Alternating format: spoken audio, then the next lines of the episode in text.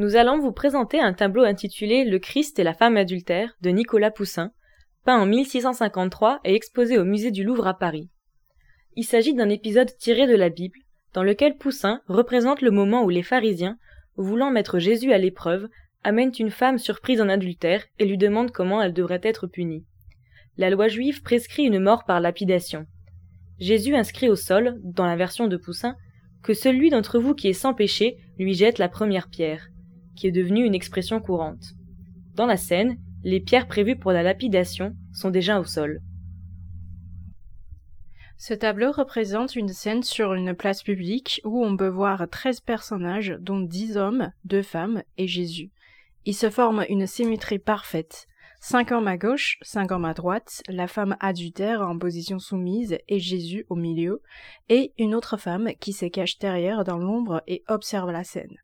Les blocs architecturaux forment un espace enfermé qui semble empêcher la femme de s'échapper.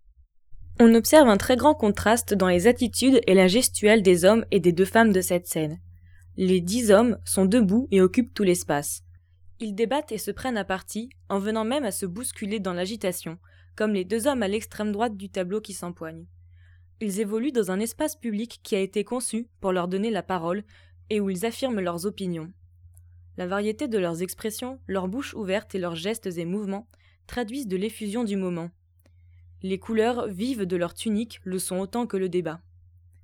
Au centre, la femme adultère est agenouillée. Les vêtements défaits, les bras et un sein nu, elle a sans doute été malmenée. Agenouillée au milieu des hommes, en position de soumission, la tête baissée, elle affiche une expression de détresse. Elle est totalement soumise au pouvoir, au jugement et à la violence des hommes qui l'entourent. Elle ne peut pas se défendre, elle n'a pas de voix. Son seul salut dans cette scène est l'intervention du Christ. Mais de manière générale, à cette époque, les femmes n'ont pas la liberté de parole et de geste. Au fond, dans l'ombre, une femme tenant son enfant dans les bras observe, silencieuse. Reléguée à son rôle de mère, n'ayant pas le droit à la parole, elle assiste impuissante à la scène. Elle est peut-être aussi l'image de la femme vertueuse qui tient sa place, que la femme adultère n'a pas su imiter. Ces deux femmes sont soumises au pouvoir des hommes qui occupent physiquement et vocalement toute la scène.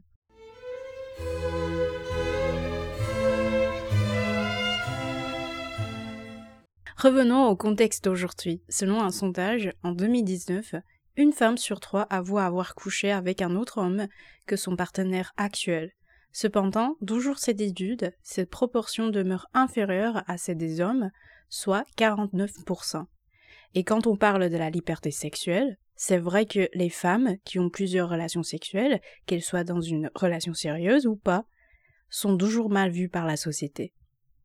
Elles sont étiquetées salopes, transport en commun, alors que les hommes, playboy, conquérants, qui ont un succès dont ils peuvent se vanter devant des autres, même dans l'espace public. Et maintenant, un petit moment d'imagination.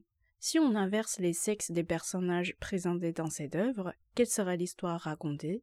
Si c'était dix femmes qui jugent un homme adultère, quel message transmettrait ce tableau? Et d'ailleurs, où sont les hommes adultères? Sont-ils jugés de la même manière que les femmes adultères?